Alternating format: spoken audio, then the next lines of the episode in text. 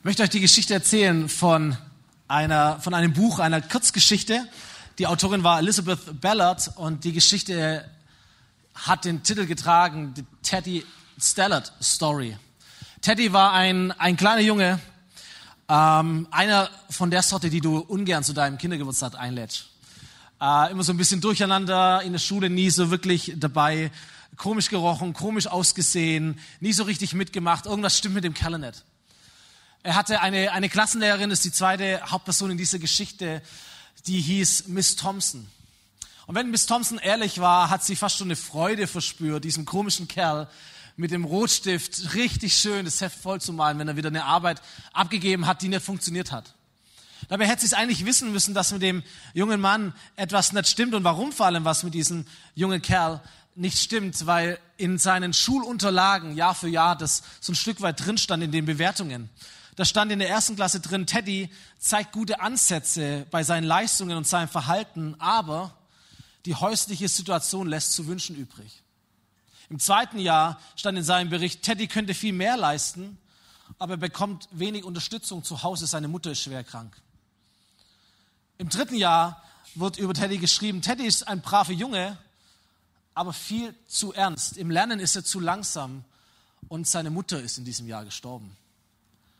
Und im vierten Schuljahr heißt es über ihn, Teddy kommt nicht richtig mit, obwohl sein Betragen ganz okay ist. Sein Vater ist weggezogen, Teddy lebt nun bei seiner Tante und er ist tief verstört. So mit dem Kerl ist nachvollziehbar etwas nicht gut gewesen. Es kam Weihnachten und die Tradition der Klasse hat es gewollt, dass jedes Kind so ein Geschenk mitbringt und dann hat man irgendwie zusammen gewichtelt. Ähm, alle haben ein Geschenk dabei, auch Teddy hat ein Geschenk dabei, nur seins war das mit Abstand am schlechtesten eingepackteste Geschenk, irgend so ein braunes Paketpapier irgendwie zusammengeschnürt. Er überreicht seiner Lehrerin und sagt, es ist für dich, Miss Thompson. Und äh, sie packt es aus, da drin war so ein halb kaputtes Armband, wo schon die Steine gefehlt haben. Die, die da waren, waren unecht, das hat man auch sofort gesehen. Daneben so ein, so ein kleines Parfümfläschchen, was schon fast leer war. Die Klasse will schon los kichern oder loslachen und Miss Thompson war, war schlau genug in dem Moment das Richtige zu tun, ähm, nämlich sich das Armband anzulegen, sagen, oh schön, danke schön. Und sie nimmt sich so ein paar Tropfen von dem Parfüm und sagt, guck mal, wie gut es riecht. Und niemand versteht es wirklich, aber nach dieser Stunde kommt Teddy nach vorne und sagt zu seiner Lehrerin Miss Thompson, vielen Dank, dass Sie das Armband angelegt haben. Sie haben die ganze Zeit wie meine Mama ausgesehen. Und wenn ich ehrlich bin, habe ich sogar riechen können wie damals, als meine Mama noch am Leben war. Alles Gute. Und er geht aus dem Klassenzimmer raus. Miss Thompson bleibt zurück und, und muss richtig mit den Tränen kämpfen. Sie setzt sich an ihr Pult, überlegt grundsätzlich ihr Dasein als Lehrerin und trifft diese Entscheidung. Ich möchte in meinem Leben von nun an mich besonders für die Kinder investieren, die es nicht gut haben. Und möchte sie ganz besonders fördern. Und mit Teddy fange ich an. Und so nimmt sie sich das vor und macht es auch tatsächlich, dass sie sich ganz besonders um diesen kleinen Teddy kümmert. Und am Ende des Schuljahres kommt er relativ gut mit. Ein paar Mitschüler hat er sogar hinter sich gelassen und er, er wird versetzt, aber in eine andere Schule hinein. Und über Jahre hört Miss Thompson gar nichts mehr von Teddy. Aber irgendwann bekommt sie einen Brief zugeschickt. Und in dem Brief steht Folgendes. Liebe Miss Thompson, Sie sollen die Erste sein, die es erfährt, dass ich die Highschool abschließe und zwar als Zweitbester meiner Klasse. Liebe Grüße, Teddy Stellard. Und vier Jahre später kommt ein weiterer Brief, da heißt es, liebe Miss Thompson, Sie sollen die Erste sein, die es erfährt, dass ich mein Studium als Jahrgangsbester abschließe. Die Universität war nicht einfach, aber mir hat es eigentlich Spaß gemacht. Liebe Grüße, Teddy Stellard. Und wiederum ein paar Jahre später bekommt Miss Thompson einen Brief, wo es heißt, liebe Miss Thompson, Sie sollen die Erste sein, die es erfährt. Dass ich ab heute Dr. Theodor Stellert mich nennen darf. Wie finden Sie das? Im Juli werde ich heiraten und ich möchte Sie einladen, da zu sitzen, wo meine Mutter sitzen würde, weil sie diejenige sind, die für mich am ehesten so etwas wie eine Familie ist.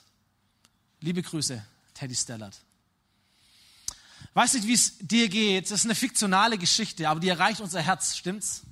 Warum erreicht unser Herz? Ich glaube, weil wir uns vielleicht instinktiv wünschen, vielleicht es tatsächlich glauben, im besten Fall vielleicht sogar erlebt haben in unserem Leben oder durch unser Leben, dass ein, ein Mensch, in dem man Glaube hinein investiert, Ermutigung, Wertschätzung, Güte, Liebe, dass so eine Person nicht dieselbe bleibt, stimmt's?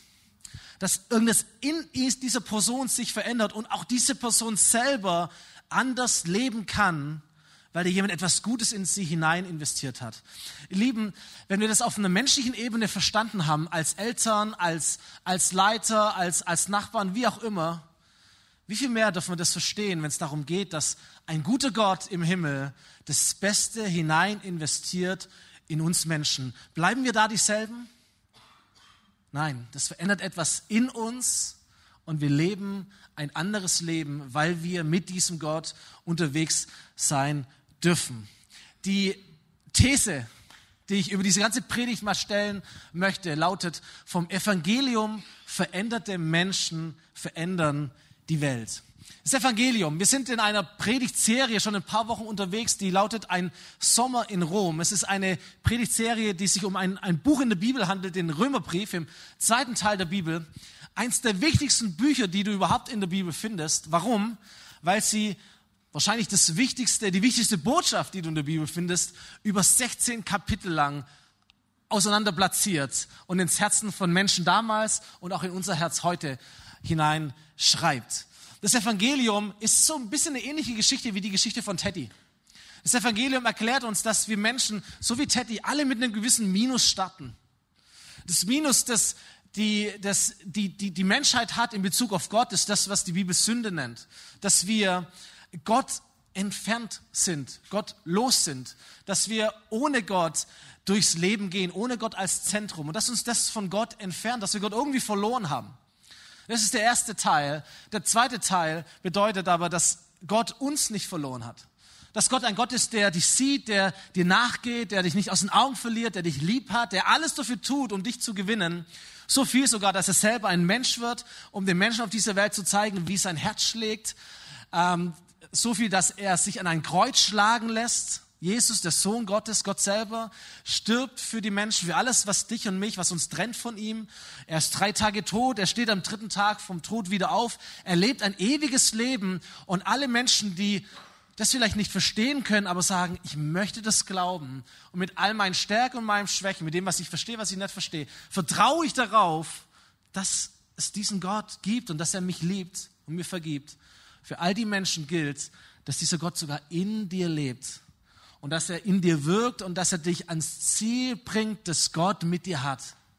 Das ist das Evangelium, die gute Botschaft der Bibel, die gute Botschaft Gottes. Und über die letzten Wochen haben wir das immer wieder in verschiedenen Aspekten geteilt, wie gut es ist, was Gott uns sagt. Der Römerbrief hat 16 Kapitel und die allerersten elf haben genau diese Botschaft. Gott verändert unser Leben durch Gnade. Gott macht dein Leben neu. Er gibt dir ein ganz neues Leben. Das bekommst du geschenkt durch Gnade. Er macht dich gerecht. Und die letzten vier Kapitel, das ist das Thema heute und nächste Woche zum Abschluss, switcht um und sagt, hey, durch Gottes Gnade leben wir auch verändert. Das Evangelium ist nicht nur etwas, das in uns ist und uns neu macht in Bezug auf Gott, sondern das Evangelium macht uns auch neu in Bezug auf andere Menschen, in Bezug auf diese Welt, in Bezug auf unser Umfeld. Das sind die Songs, die wir gerade gesungen haben. Liebe, die alles riskiert, kommt in uns hinein. Und danach haben wir gesungen, Gott, ich, ich liebe dich, ich liebe dich, Herr. Oder wie es die Bibel ausdrücken würde, wir lieben, weil Gott uns zuerst geliebt hat. Da gibt es einen Input und es gibt einen Output. Wir dienen, weil Gott uns zuerst gedient hat. Wir vergeben anderen, weil Gott uns zuerst vergeben hat. Wir sind gnädig, weil Gott uns zuerst gnädig war. Aber es gibt einen Output.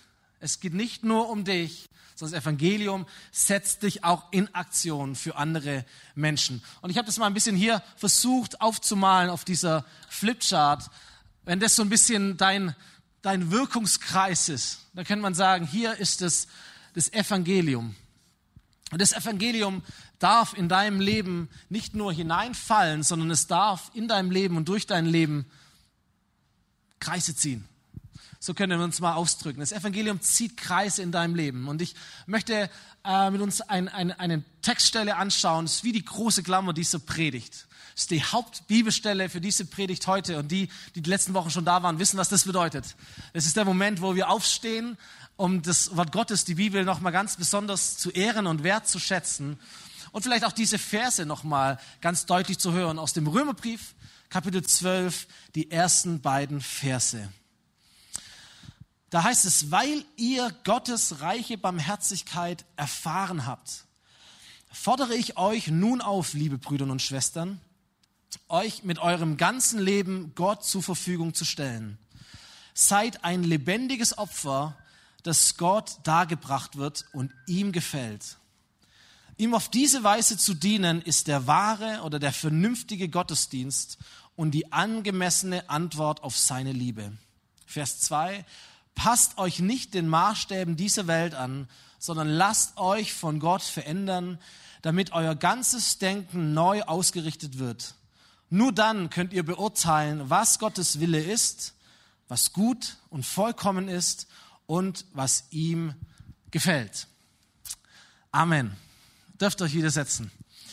Ganz, ganz starke, großartige Verse, die wir ein bisschen genauer anschauen wollen. Dieser erste Vers beginnt mit, weil ihr Gottes reiche Barmherzigkeit erfahren habt. Und ihr Lieben, das ist das Evangelium eigentlich. So, Paulus, der diesen Brief schreibt, sagt in diesem Satz, das ist Römer Kapitel 1 bis 11. Gott ist barmherzig. Gottes Herz schlägt für dich. Gott leidet mit dir. Gott geht durchs tiefste Tal für dich. Gott kämpft für dich. Gott kämpft in dir. Gott ist richtig gut für dich. Und dann heißt es, weil Gottes reiche Barmherzigkeit, weil ihr das erfahren, erlebt habt, weil das Evangelium in eurem Zentrum ist, fordere ich euch nun auf, dass ihr euch mit eurem ganzen Leben Gott zur Verfügung stellt. Und vielleicht ist das für dich eine neue Botschaft. Gott hat einen, einen Anspruch an dich, und zwar an dein ganzes Leben.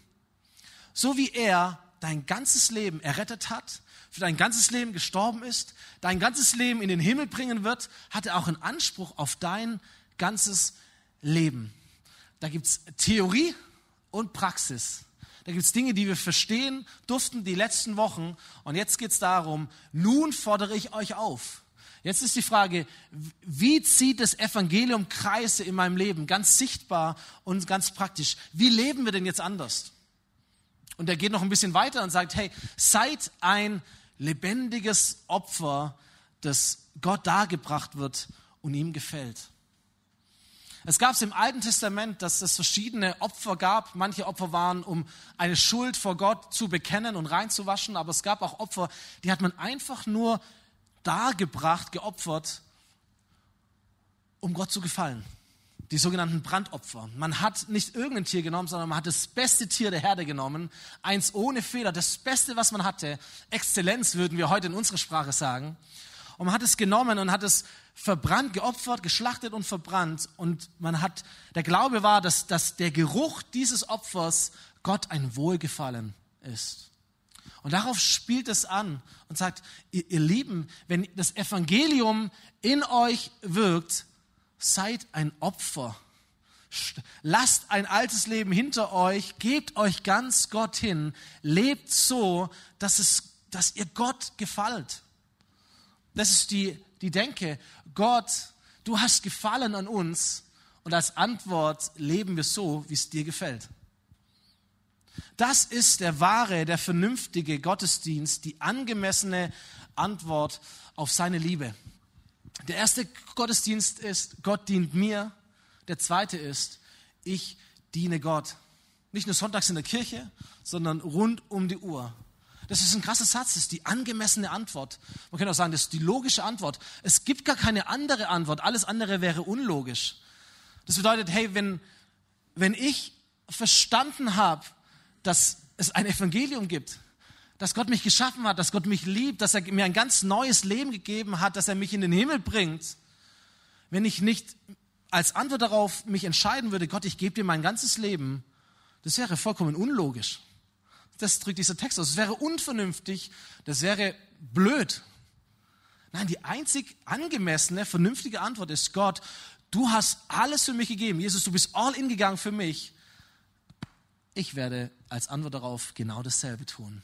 Das Evangelium ist nicht nur für mich und für meine Beziehung zwischen mir und Gott da, sondern ich stelle mich dir, Gott, mit Haut und Haaren zur Verfügung. Nicht, weil ich Angst habe, dass du mir was Böses tust, wenn ich es nicht mache. Auch das gibt's unter Christen, dass wir Jesus nachfolgen, weil wir Angst haben, dass irgendetwas Schlimmes passiert, wenn wir es nicht tun. Aber Angst war noch nie ein guter Ratgeber. Stimmt's? Angst war auch noch nie ein guter Motivator. Wenn du, wenn du, wenn du Angst hast vor Gott und ihm nur deswegen nachfolgst, damit du nicht in die Hölle kommst oder sonst irgendetwas, Angst wird dich nie weit bringen. Nur so weit, wie es gerade ausreichend ist. Aber das ist überhaupt nicht das Denken, das Gott hat. Gott, Gott liebt dich und Gott hat etwas Großartiges mit dir vor. Er hat etwas Großartiges mit dem Evangelium in deinem Leben vor, das Kreise ziehen darf. Das Beste, was dir passieren kann und auch das einzige Richtige ist, sagt Gott, hier bin ich. All in für dich, Jesus. Aus Dankbarkeit gebe ich dir mein Leben. Passt euch nicht diesen Maßstäben der Welt an, sondern lasst euch verändern von Gott. Da steht das Wort Metamorphose, Griechischen. Metamorphose. Und wir wissen, was das bedeutet, wenn der, die Raube zum Schmetterling wird. Da passiert etwas Stück für Stück für Stück, verändert sich etwas. Das beginnt in mir drin, aber das endet nicht in mir drin, sondern das breitet sich aus, das zieht seine Kreise, damit euer Denken ganz neu ausgerichtet wird und dann könnt ihr beurteilen, was ist Gottes Wille, was ist gut und vollkommen, was gefällt ihm. So, das Evangelium zieht seine Kreise und in dieser Textstelle, die wir, die wir heute in dieser Woche behandelt haben, wir haben ja einen Bibelleseplan zum Römerbrief, den findet ihr immer noch auf euren Stühlen oder online im, in der Clipbeschreibung und Manche von euch sind vielleicht am Lesen, werden motiviert zu lesen, vielleicht auch nach heute ein paar Sachen nochmal nachzulesen, weil ich nur so ein paar Fenster öffnen kann. Und du darfst gerne aber nachlesen, in deiner Kleingruppe das behandeln oder mit wem auch immer dich darüber austauschen und schauen, was hat das für mein Leben wirklich für eine Bedeutung, ganz konkret. Aber das erste, äh, der erste Kreis, wo das Evangelium Kreise zieht, was erwähnt wird, ist Kirche. Oder man könnte auch sagen, die Kirchenfamilie.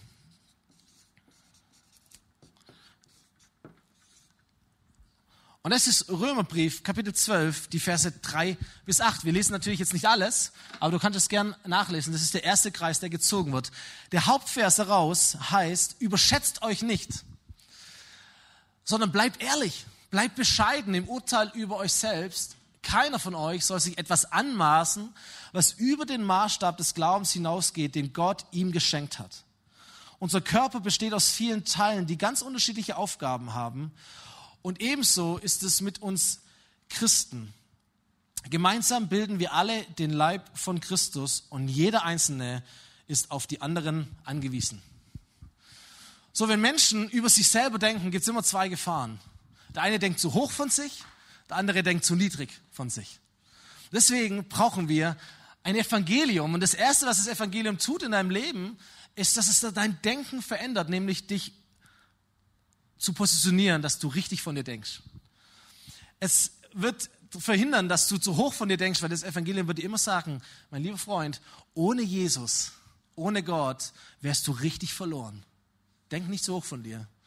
Aber das Evangelium sagt auch allen Menschen, hey, du bist wertvoll, du bist wichtig, du bist von Gott gesehen und in den Augen dessen, der, dessen Urteil letztendlich überhaupt nur eine Gültigkeit hat, weil alles andere vergehen wird, bist du der Hammer.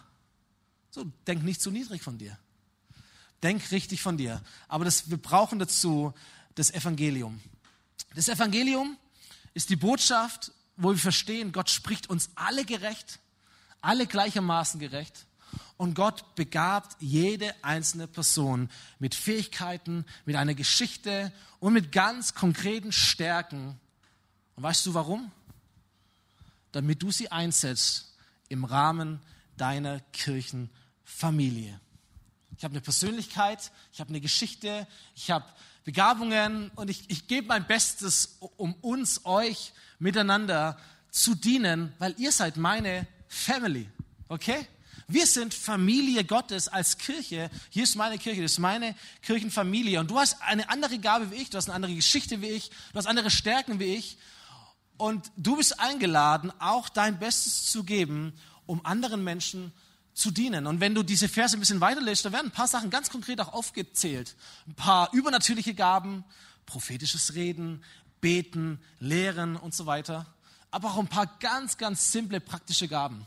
Jemand, der gut verwalten kann, jemand, der gut Finanzen und andere Dinge spenden und investieren kann, jemand, der gut leiten kann, jemand, der, der gastfreundschaftlich sein Haus aufmachen kann und so weiter und so fort. So, du bist eingeladen, dich zu prüfen.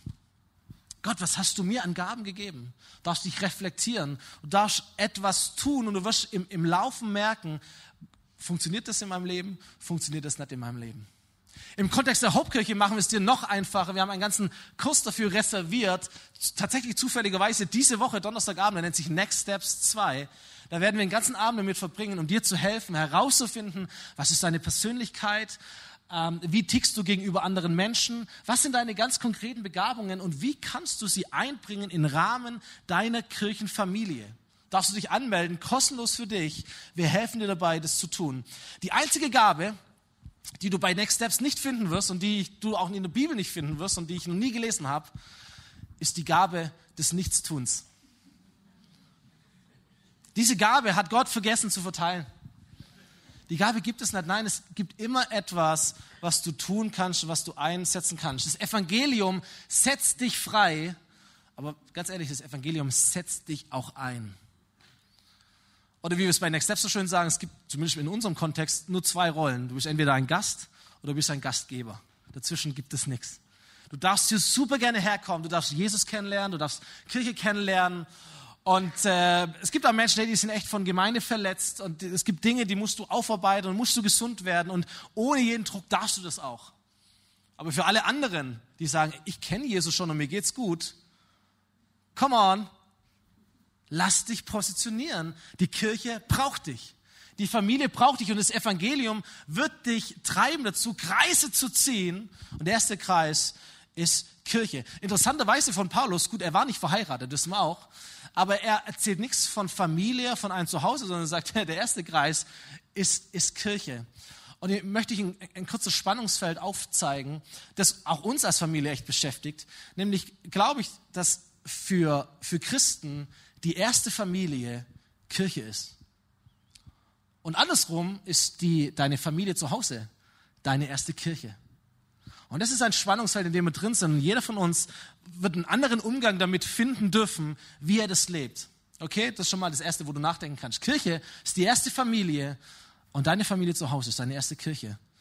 Ich, es ist falsch, wenn ich zu Hause anders bin, wie, ich euch gegenüber bin oder im Kontext, wo ich hier bin, dann lebe ich unehrlich und unauthentisch. So daheim ist meine Kirche, sind meine Familie, ist meine Kinder, ist meine Frau, ist mein Umfeld. Und auf der anderen Seite, das, was wir hier tun, ihr Lieben, ist nicht Hobby, ist nicht Job, ist nicht Zeitvertreib, ist nicht irgendwer, du nichts zu tun hast, sondern hier ist Kirche, hier ist deine Familie, hier bist du zu Hause. Das darf dich etwas kosten. Das ist die Familie Gottes, die einzige Sache, die diese Welt überleben wird, ihr Lieben. Alles andere wird vergehen, aber die Kirche, die Jesus baut, die wird bestehen bis in alle Ewigkeit. So, die, die Kirche verdient dein Bestes, mein Bestes, unser Bestes. Und das Erste, wo das Evangelium dich hineintreiben wird, wird sein, dass du selber von dir richtig denkst, nicht zu hoch und nicht zu tief. Und dass du überlegst, Gott, was hast du mir gegeben und wie kann ich es meinen Glaubensgeschwistern, wie kann ich ihnen damit dienen? Zu Hause in meiner ersten Kirche, aber auch in meiner Kirchenfamilie. In dieser Spannung sind wir unterwegs. Ist das okay für euch? Gott.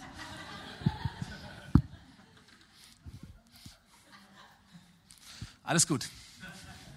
Das zweite, der zweite Kreis, das das Evangelium zieht äh, und das wir im Römerbrief lesen werden, ich habe es einfach mal genannt, es ist unser Umfeld.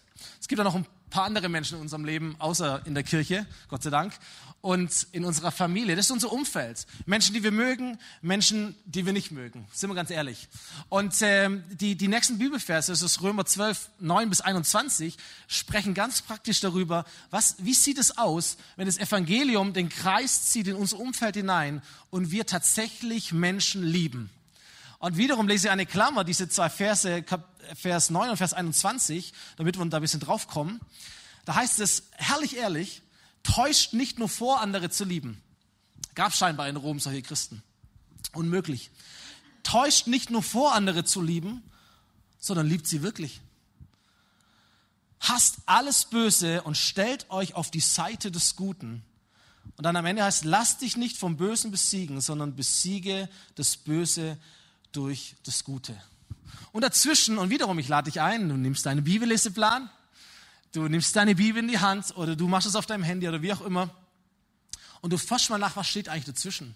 Und du wirst, ich weiß gar nicht wie viel, 10, 11, 12 ganz konkrete Aspekte von Liebe kennenlernen, wozu dich das Evangelium treiben wird. Da lesen wir von Herzlichkeit, von Anteilnahme, dass wir mit denen, denen es gut geht, uns freuen sollen, dass wir mit denen, denen es nicht gut geht, dass wir mit denen weinen sollen, dass wir füreinander beten sollen, dass wir uns segnen sollen und, und, und, und, und. Und zu allem gibt es auch das böse Gegenteil. Und wir kennen das in uns, dass es in uns das Gute gibt, aber dass es auch Anteile in uns gibt, die gehen genau in eine andere Richtung. Darüber haben wir schon gesprochen die letzten Wochen. Das darfst du alles nachhören.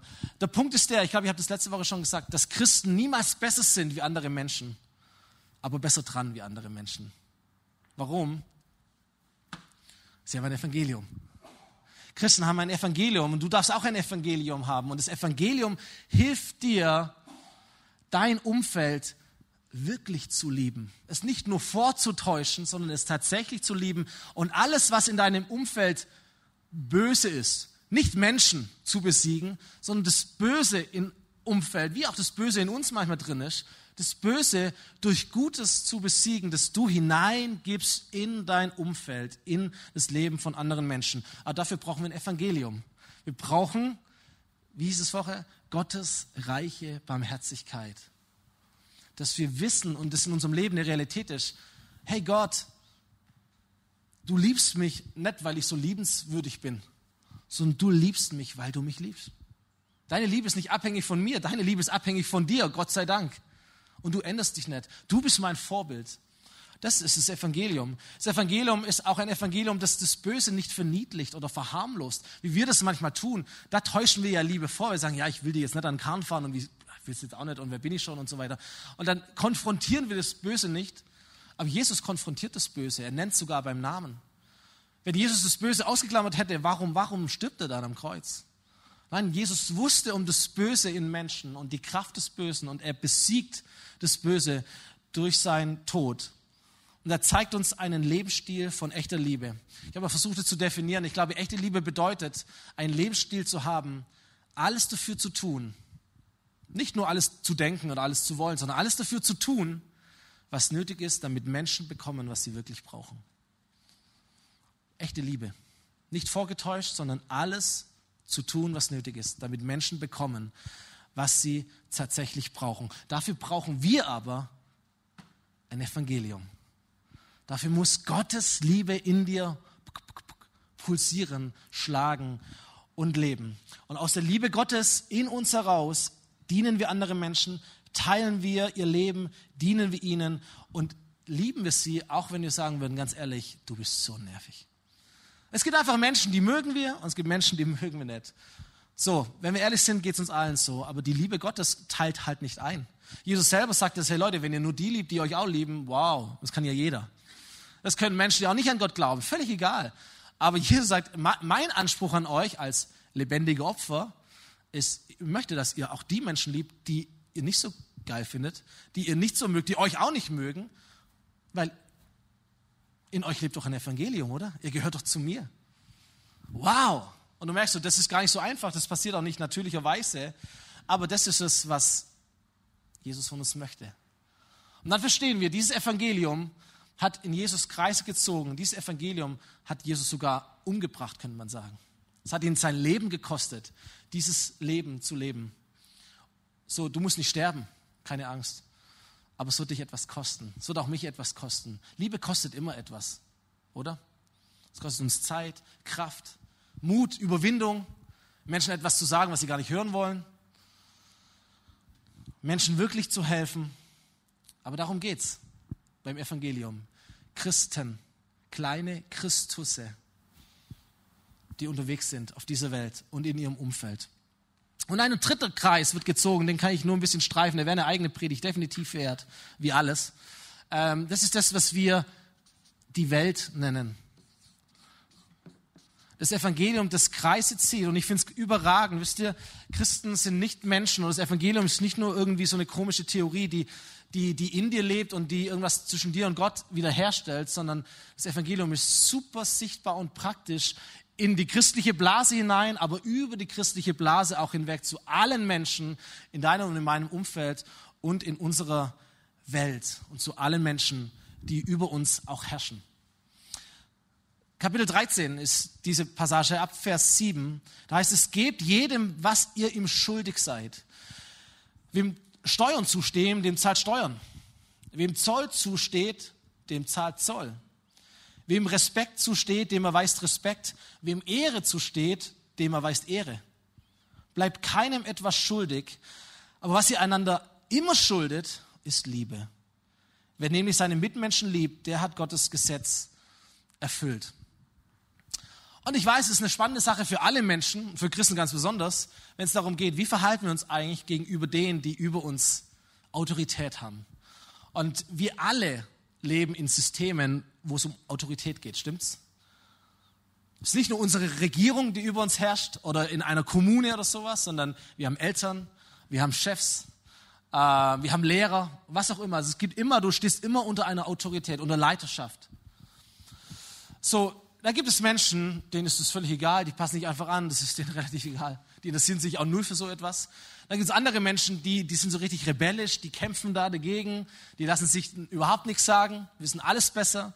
Dann gibt es äh, Menschen, die schimpfen über die da oben, da gibt es Menschen, die sehen sich nach viel mehr Freiheit und Liberalität. Jetzt gibt es wieder mehr Menschen, die sehen sich eigentlich nach einem starken Staat und nach einer starken Partei und mehr Totalität und super spannend. Aber wir haben immer wieder so unsere Herausforderungen. Wie gehen wir mit der Welt um? Ich glaube, was wir brauchen, ist ein Evangelium. Und in diesen Versen ab äh, äh Vers 1 ist es 13. Kapitel im Römerbrief, wird es ein bisschen aufgedröselt. Und ich würde einfach kurz die drei Grundgedanken dazu nennen, bevor wir dann zum Schluss kommen. Erstens, was wir feststellen, ist, dass Christen sich immer unterordnen unter Autorität. Warum? Weil jede Autorität von Gott kommt, weil er selber die höchste Autorität des Universums ist. Gott ist Autorität über alle Autoritäten und er denkt auch in Autoritäten. Und grundsätzlich ist es für Christen wichtig, sich einer Autorität unterzuordnen. Wenn du sagst, oh, das ist aber furchtbar, du weißt doch, was in unserem Land vor sich geht. Ich würde dir sagen, Rom war noch viel, viel, viel schlimmer. So, das eine, wo wir wissen, ist, dass dieser Brief in eine Kirche geschrieben wird, die verfolgt wurde durch dieses System. Wenn Paulus schreibt, hey, zahlt eure Steuern, zahlt Zoll, ordnet euch eine Regierung unter, die absolut und klar und deutlich gegen euch ist.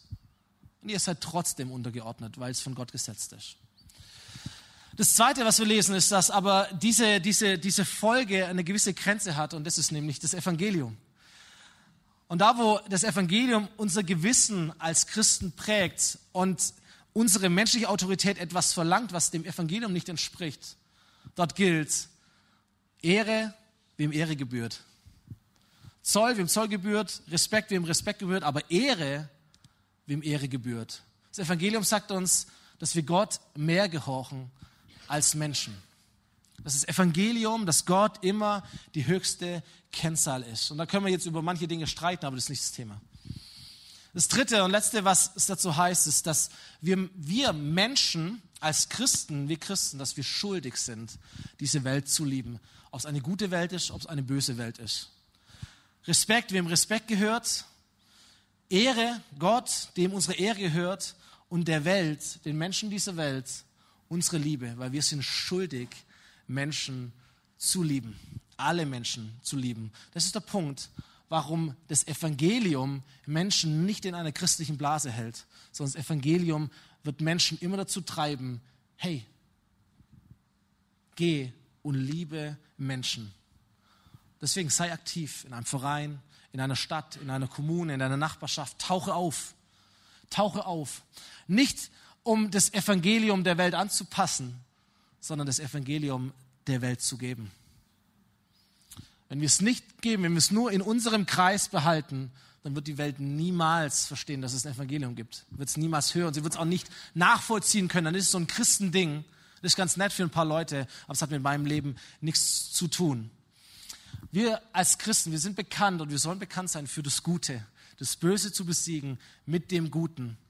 Und deswegen das Evangelium zu nehmen und Kreise ziehen zu lassen bis hin in unsere ganze Welt hinein. In unserem Sprachgebrauch als Hockel würde man sagen, wir machen den Unterschied. Äh, wir machen den Unterschied, wir ziehen uns nicht zurück aus der Welt, auch wenn, gerade nicht, wenn diese Welt anders ist wie das Evangelium. Genau deswegen braucht sie auch das Evangelium. Und wir passen das Evangelium auch nicht einer Welt an, sondern wir bringen das Evangelium in Form eines vorbildlichen Lebens, ihr Lieben. Eines vorbildlichen Lebens bringen wir das Evangelium in die Welt hinein, die es hören, sehen und erleben darf, dass es einen Gott gibt, der gut ist. Und ich finde diese Worte so hart, dass, dass es hier steht, das ist unsere Schuldigkeit. Wir sind schuldig, wenn wir es nicht tun. Hart. Das ist unser Auftrag. Ist etwas, das natürlicherweise passiert, weil das Evangelium nicht nur zwischen dir und Gott ist, sondern das Evangelium Kreise zieht bis in diese Welt hinein. Das bringt mich zu dieser These zurück. Vom Evangelium veränderte Menschen verändern die Welt.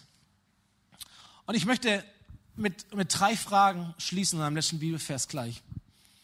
Die erste Frage ist für dich ganz einfach. Ist das Evangelium dein Zentrum? Das ist eine Entscheidung, die man treffen kann. Darf das Evangelium in das Zentrum deines Lebens hineinwirken? Und dann beginnt eine Metamorphose. Und die geht beim einen schneller und beim anderen langsamer. Und das ist auch okay. Aber die Richtung ist wichtig. Ist das Evangelium in deinem Zentrum? Nochmal diese Verse. Gottes reiche Barmherzigkeit. Habt ihr erfahren, heißt es. Stellt euch ganz Gott zur Verfügung. Seid lebendige Opfer. Lebt ein Leben, das Gott wohlgefällt. Das ist euer Gottesdienst. Der Gottesdienst, der beginnt, wenn du hier aus dieser Tür trittst. Wow, passt euch nicht diese Welt an. Werdet verändert. Versteht, was der Wille Gottes ist. Versteht, was gut ist. Und so weiter und so fort. Ist das Evangelium in deinem Zentrum. Da haben wir die ganzen letzten Wochen drüber gesprochen. Aber auch heute darfst du dich entscheiden, hier und genauso auch online. Hey, das Evangelium soll das Zentrum meines Lebens sein. Das zweite, die zweite Frage ist, darf das Evangelium Kreise ziehen in deinem Leben? Vielleicht während ich spreche, hast du Dinge, äh, wurdest du an Dinge erinnert, die in deinem Leben sind. Vielleicht denkst du an deinen Arbeitsplatz. Vielleicht denkst du an deine Schule. Vielleicht denkst du an ganz konkrete Menschen und sagen, okay, wie, wie um alles in der Welt kann das Evangelium Kreise ziehen in meinem konkreten Leben? Das kann ich dir gar nicht beantworten, aber das ist ja auch dein Leben. Musst du überwissen. Hoffentlich hast du eine gute Kleingruppe, mit der du diese Fragen klären kannst, wo man es für, füreinander beten kann oder andere Personen, mit denen du dich darüber unterhalten kannst. Aber es ist eine, ist eine, ist eine Antwort, die du geben kannst. Hey, wie sieht's aus? Wie denkst du über dich selber? Wie sieht's aus mit den Fähigkeiten, die du bekommen hast? Setzt du sie ein? Wie sieht's aus mit deinem Umfeld? Wie sieht's aus damit, Menschen wirklich zu lieben? Du kannst diese Liste durchgehen und sagen, oh, was ist mir wichtig? Für was möchte ich mich neu entscheiden? Was möchte ich mehr in meinem Leben haben? Wie sieht es aus in unserer Welt, in unseren Straßen, in unseren Nachbarschaften, in unseren Orten, in unseren Gruppen? Sind wir das sichtbar als Christen? Tauchen wir da auf? Ist da ein Evangelium sichtbar, weil wir da sind? Was wäre dein nächster Schritt da drin? Das eine, was ich nur möchte, dass du verstehst. Wir haben ganz viel die letzten Wochen gepredigt, was das Evangelium in uns tut. Heute und nächste Woche geht es darum, was tut das Evangelium durch uns. Und beides gehört zusammen. Die Band darf nach oben kommen und ich möchte äh, die letzte Textstelle lesen. Damit schließt auch äh, das 13. Kapitel im Römerbrief. Und noch, versteht ein bisschen, was wir, was wir gerade gesprochen haben, die ganzen Verse. Alles, was Paulus hier aufzählt, wie er motiviert und ermutigt, aber auch klar auffordert. Und jetzt, nachdem er das alles hinter sich hat, schreibt er Folgendes. Macht ernst damit. Fand ich interessant. Sagt, ey, ich habe euch alles erzählt. Und jetzt, Leute, nicht einfach heimgehen und sagen, war ganz nett, vielleicht ein bisschen lang schon wieder und so. Sondern er sagt, macht ernst damit. Leute, das ist das Evangelium.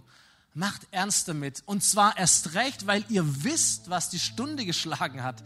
Es ist Zeit für euch, aus dem Schlaf aufzuwachen.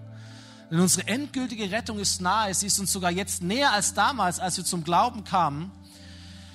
Die Nacht geht zu Ende, bald ist es Tag.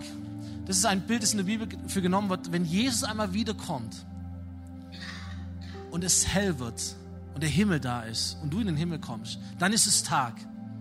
Und dann heißt es aber, deswegen wollen wir alles ablegen, was zur Finsternis gehört und wollen uns mit den Waffen des Lichtes rüsten. Wir wollen so leben, wie es zum hellen Tag passt. Darf ich dir eine ganz herausfordernde Frage stellen? Überleg mal, wenn Jesus jetzt wiederkommen würde und er sagt, okay, Erde ist vorbei, jetzt geht's in den Himmel. Was würdest du sagen, was du gerne noch gemacht hättest auf dieser Welt? Das bedeutet, so zu leben, wie es zum hellen Tag passt. Du sagst, Jesus, ah, fünf Minuten noch. Müsst ihr eine Person, der wollte ich schon lang von dir erzählen. Jetzt ist die Zeit. Jesus, da wollte ich mich noch entschuldigen. Ich möchte nicht in den Himmel kommen, ohne das gereinigt zu haben. Jetzt ist die Zeit. Das würde ich eigentlich gern noch anschauen mit dieser Person. Wir werden nicht sprechen, welche Länder wir gerade noch irgendwie haben, äh, bereisen wollen. Das ist alles völlig wurscht. Der Himmel ist viel schöner. Aber was wir noch geklärt haben wollen, welche Menschen wir noch von Jesus erzählen wollen, wie wir das Evangelium noch Kreise haben ziehen lassen wollen in unserem Leben, aber es verpasst haben. Lasst uns leben, wie es zum hellen Tag passt. Das ist eine herausfordernde Frage. Und es sieht aus, keine Sauf- und Fressgelage, keine sexuellen Ausschweifungen, keine Streitigkeiten und Rivalitäten. Zieht den Herrn Jesus Christus an und auch nett ausgedrückt, hätschelt nicht eure alte selbstsüchtige Natur, damit die Begierden keine Macht über euch gewinnen. Wisst ihr, wenn das eine Person wäre, welche Person das wäre? Das hier ist Jesus. Kingdom Mindset, Evangeliumsdenken, Identität als Sohn Gottes, als Kind Gottes, begabt mit dem Heiligen Geist, ein neues Leben. Er investiert sich, er investiert das Evangelium in seine Familie, seine Jüngerschaft, seine zwölf äh, Freunde und darüber hinaus, in sein Umfeld, zu den Menschen, die ihn mögen, zu den Menschen, die ihn nicht mögen und letztendlich seine Schuldigkeit am, am Kreuz dieser Welt gegenüber, Menschen zu lieben, weil er sie liebt. Ob sie das erwidern oder nicht. Das hier ist Jesus. Und wenn es heißt, zieht den Herrn Jesus an, sagt, macht es Jesus nach. Und versteht, dass das Evangelium in euch ist und durch euch wirkt. Wacht auf, seid wach, seid präsent. Christen reden ja immer gern von Erweckung. Weißt du, was Erweckung ist? Erweckung ist, wenn Christen anfangen zu leben, was sie sind. Das ist Erweckung. Du musst nicht dafür beten, musst nicht dafür kämpfen, musst dir nicht herwünschen. Erweckung ist, wenn Christen leben, was sie sind. wenn du Erweckung willst, ist deine Zeit. Es gibt keine gute oder schlechte Zeit, es gibt nur jetzt. Ist deine Zeit. Lass uns aufstehen, ihr Lieben. Wir haben vor ein paar Wochen äh, einen Song gesungen, der dachte, passt heute auch so großartig. History Maker. Äh, ein, ein, ein Lied, in dem du dich entscheiden kannst, hier vor Ort und genauso all die, die zuhören oder zuschauen von daheim oder von unterwegs aus. Für was möchtest du leben? Und hey, für all die Menschen, die sagen, ich möchte Evangelium leben, möchte Gerechtigkeit Gottes leben. Und wie gesagt, ich kann dir nicht konkret sagen, wie das für dich aussieht. Ich weiß noch nicht einmal ganz genau, wie es in meinem Leben aussieht. Wir sind alle unterwegs. Aber wichtig ist, dass wir unterwegs sind und dass wir verstehen, da gibt es noch was zu tun. Für alle die, die sagen, ich möchte mich entscheiden, dass das Evangelium mich freisetzt und mich einsetzt, für die ist dieses Lied. Für die ist diese Entscheidung zu sagen, Jesus, ich gebe dir mein Leben. Nimm mich mit in deinen Plan. Komm, wir schließen die Augen und wir beten und dann übernimmt die Band und du darfst mitsingen. Jesus, danke, dass du ein großartiger Gott bist. Danke, dass es ein Evangelium gibt, das du gelebt hast, das du uns weitergegeben hast und das unser Leben verändert, das uns freisetzt und das uns einsetzt in deinen Plan. Danke, dass dein Evangelium Kreise zieht. Danke, dass es nicht nur ein Christending ist, sondern dass es etwas ist für diese ganze Welt.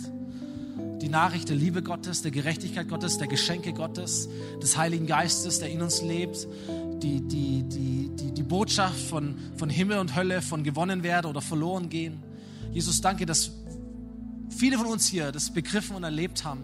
Setz uns in Brand und lass uns Gas geben dafür, dass das Evangelium Kreise zieht in unserem Leben, in unserer Kirche, in unserem Umfeld, in unserer Welt, dort wo wir unterwegs sind. Und zeige jeder Person, die das möchte, was das konkret heißt. Erinnere uns an die richtigen Dinge, zeige uns die richtigen Dinge und lass uns das nicht mehr loslassen. In Jesu Namen.